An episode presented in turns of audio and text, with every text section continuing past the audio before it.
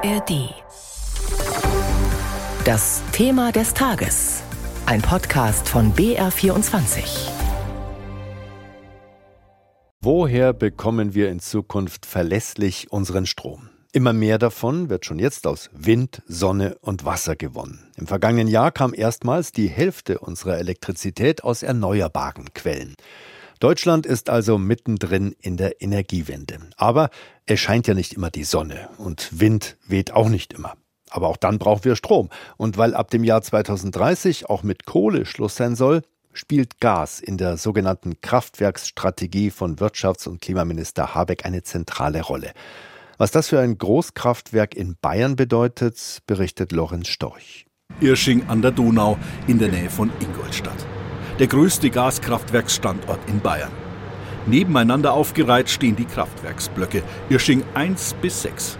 Wobei die ersten drei aus den 1960er Jahren mit ihren hohen rot-weißen Schlöten inzwischen stillgelegt sind. Aber Block 4 und 5, die sind der ganze Stolz von Oliver Schwatke, der für Juniper den Standort leitet. Die Blöcke in Irsching haben sehr wechselvolle Jahre hinter sich. Zeitweise standen die Gaskraftwerke vor dem Aus. Wir haben das Tal der Tränen durchschritten. Das lag aber nicht an uns, sondern das lag an der Marktentwicklung seit 2012. Die Strommarktpreise sind sehr stark verfallen und wir waren einfach mit der Erzeugung von Strom aus Erdgas nicht mehr wirtschaftlich. 2013 sind wir quasi aus dem Strommarkt geflogen und haben die Stilllegung angezeigt, alle zwei Jahre, und haben aber dann am Ende des Tages den Sprung wieder in den Markt geschafft Ende 2020. Jetzt ist Irsching wieder viel gefragt. Aber nicht in Dauerlast, sondern flexibel, wenn der Strom aus Erneuerbaren fehlt. In diesen Tagen fahren die Gasblöcke oft am frühen Abend hoch, wenn die Sonne untergeht. Und dann am Morgen wieder, wenn Bayern aufsteht und die Menschen das Licht anschalten und die Betriebe ihre Maschinen. Wenn Sie schauen, was in den letzten fünf, sechs, sieben, acht Jahren an Kraftwerken stillgelegt wurde, nicht zuletzt auch die letzten Kernkraftwerke jetzt im April, haben wir natürlich, und daran haben wir immer geglaubt, haben wir natürlich unseren Platz auch als Regelkraftwerke in dem Strommarkt gefunden. Und Neben diesen großen Gas- und Dampfturbinenkraftwerken, die jetzt wieder in den Markt gefunden haben, steht noch ein viel kleineres. Irsching 6, nagelneu, erst vergangenes Jahr in Betrieb gegangen. Dieser Block ist einfach gehalten, weniger teuer zu bauen, auch weniger effizient, aber dafür schnell. Sowas wie die Feuerwehr unter den Kraftwerken. Bisher wurde es erst einmal aktiviert. Das war an Silvester, erzählt Kraftwerkschef Schwatke. Das Kraftwerk sollte immer stehen, dann ist alles gut im Netz. Aber in dem Fall gab es irgendeine Schieflage und die hat den Netzbetreiber veranlasst, diesen Block zu starten. Und dann läuft alles automatisch ab. Und dann ist halt wirklich die Kunst, mit dieser Anlage dann in 30 Minuten diese 300 Megawatt auch einzuspeisen. Das haben wir auch gemacht für ein paar Stunden. Solche Anlagen braucht Deutschland in Zukunft viel mehr. Möglichst bald nicht mehr gespeist mit fossilem Erdgas, sondern mit grünem Wasserstoff. Als Sicherheitsnetz für die sogenannte Dunkelflaute, wenn weder Wind noch Sonne zur Verfügung stehen. Die Bundesregierung will Windkraft und Photovoltaik in den kommenden Jahren schnell weiter ausbauen. Ziel ist ein Anteil von 80 Prozent am deutschen Stromverbrauch im Jahr 2030. An die 60 Prozent der deutschen Stromerzeugung sind inzwischen tatsächlich schon erneuerbar, Vergangenes Jahr war auch so wenig Kohlestrom im deutschen Netz wie zuletzt 1959, trotz des Ausstiegs aus der Kernenergie. Aber in windstillen und dunklen Perioden ist Deutschland noch immer auf Kohlekraftwerke angewiesen. Was sich nach dem Willen der Bundesregierung ändern soll. Kohleausstieg bis 2030 lautet ihr Ziel. Der Stromnetzbetreiber Tenet hat gemeinsam mit Gasnetzbetreibern eine Studie in Auftrag gegeben, wie das funktionieren könnte. Backup-Kraftwerke mit einer Kapazität von 21 Gigawatt wären nötig, so das Ergebnis. Und was die regionale Verteilung angeht, sagt Tenet-Sprecherin Ina Isabel Hafke. Da ist eben bei rausgekommen, dass solche Kraftwerke überwiegend in Süd- und Westdeutschland benötigt werden. Also zwei Drittel würden wir sagen, grob in West- und Süddeutschland und ein Drittel in Norddeutschland. Das bedeutet, in Bayern müssten jetzt ziemlich schnell ziemlich viele wasserstofffähige Kraftwerke hochgezogen werden. Wie viele hängt davon ab, welche Kraftwerktypen es genau sind und inwieweit bestehende Gaskraftwerke auf Wasserstoff umgerüstet werden. Vom Verband kommunaler Unternehmen heißt es, Deutschland brauche 50 solcher neuen Kraftwerksblöcke. Das wären in dieser Rechnung sicher mehr als ein Dutzend für Bayern. Wo diese neuen Gas-Wasserstoffkraftwerke hin sollten, hat Tenet schon eine Idee. Gute Standortwahl ist aus unserer Sicht immer netzdienlich. Das heißt, zum einen dort, wo ein Gasnetz beziehungsweise ein künftiges Wasserstoffnetz verfügbar ist und auf der anderen Seite verbrauchsnah. Das heißt, dort, wo auch die großen Industriezentren sind und die Großabnehmer, das sind letztendlich die geeigneten Standorte. Ortsnamen nimmt die Tenet-Sprecherin nicht in den Mund und sie fehlen auch in der Studie. Aber eine Karte darin zeigt sehr grob eine Reihe möglicher Standorte in ganz Bayern. Vor allem im südostbayerischen Chemiedreieck wären demnach neue Kraftwerke wichtig, in Ostbayern und Oberfranken, aber auch der Region München. Auch Irsching käme demnach als Standort für einen weiteren Block in Frage.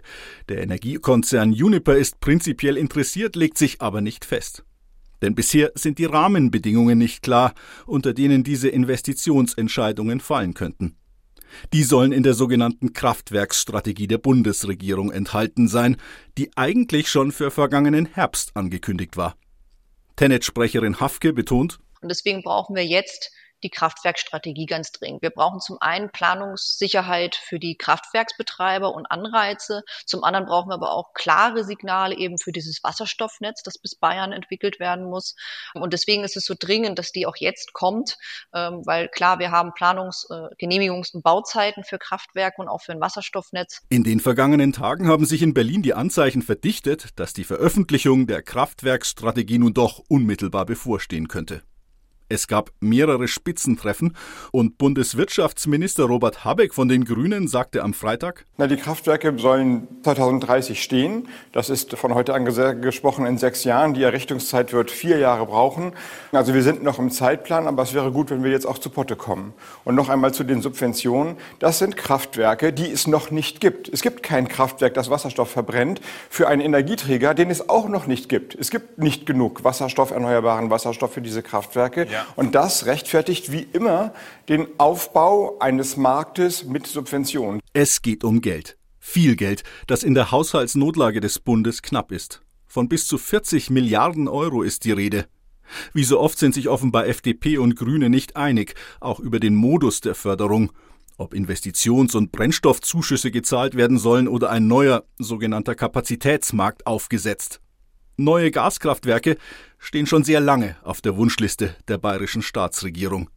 Schon Horst Seehofer sprach regelmäßig davon, dass man sie bräuchte. 2011 sagte er, wenn es ein hochentwickeltes Land wie Bayern nicht zustande bringen würde, dass wir in einem Jahrzehnt zwei Kernkraftwerke ersetzen durch erneuerbare Energien und äh, Strom sparen und äh, Gaskraftwerke, dann wären wir kein hochentwickeltes Land, dann wären wir ein Nachtwächterstaat. 2013 hoffte er auf den damals neuen CDU-Bundesminister Peter Altmaier. Ob und wie es 2024 dem grünen Bundeswirtschaftsminister Habeck gelingt, den Knoten zu durchschlagen, das werden die kommenden Tage und Wochen zeigen. Gas und Wasserstoff sollen helfen, wenn kein Wind weht und keine Sonne scheint. Das war unser Thema des Tages. Unser Reporter Lorenz Storch hat die Energiepläne der Bundesregierung und über ihre praktischen Folgen für die Kraftwerksbetreiber in Bayern berichtet. Zeit für sich, Zeit für die blaue Couch. Ganz entspannt tolle Menschen treffen. Der preisgekrönte Talk. Wir sind Dominik Knoll und Thorsten Otto. Und wir freuen uns auf Menschen und ihre Geschichten. Wie die von Regisseur und Comedy-Star Bully. Ich habe mein ganzes Leben lang versucht, immer das Positive zu sehen. Bin mit einer alleinerziehenden Mutter aufgewachsen. Ich war ein Schlüsselkind. So sehr früh Eigenverantwortung, sehr früh Träumereien entwickelt, an die Träume geglaubt. Menschen mitten im Leben. Mal prominent, mal ganz normal. Ich habe äh, gutes Jahr, bevor ich schwanger worden bin, das Unternehmen gegründet. Also jemand, der jetzt zuhört, denkt sich, langt sich am Kopf und denkt sich, ja, beschwer dich doch nicht, dann hättest halt, wärst halt nicht schwanger worden, so ungefähr. Mein.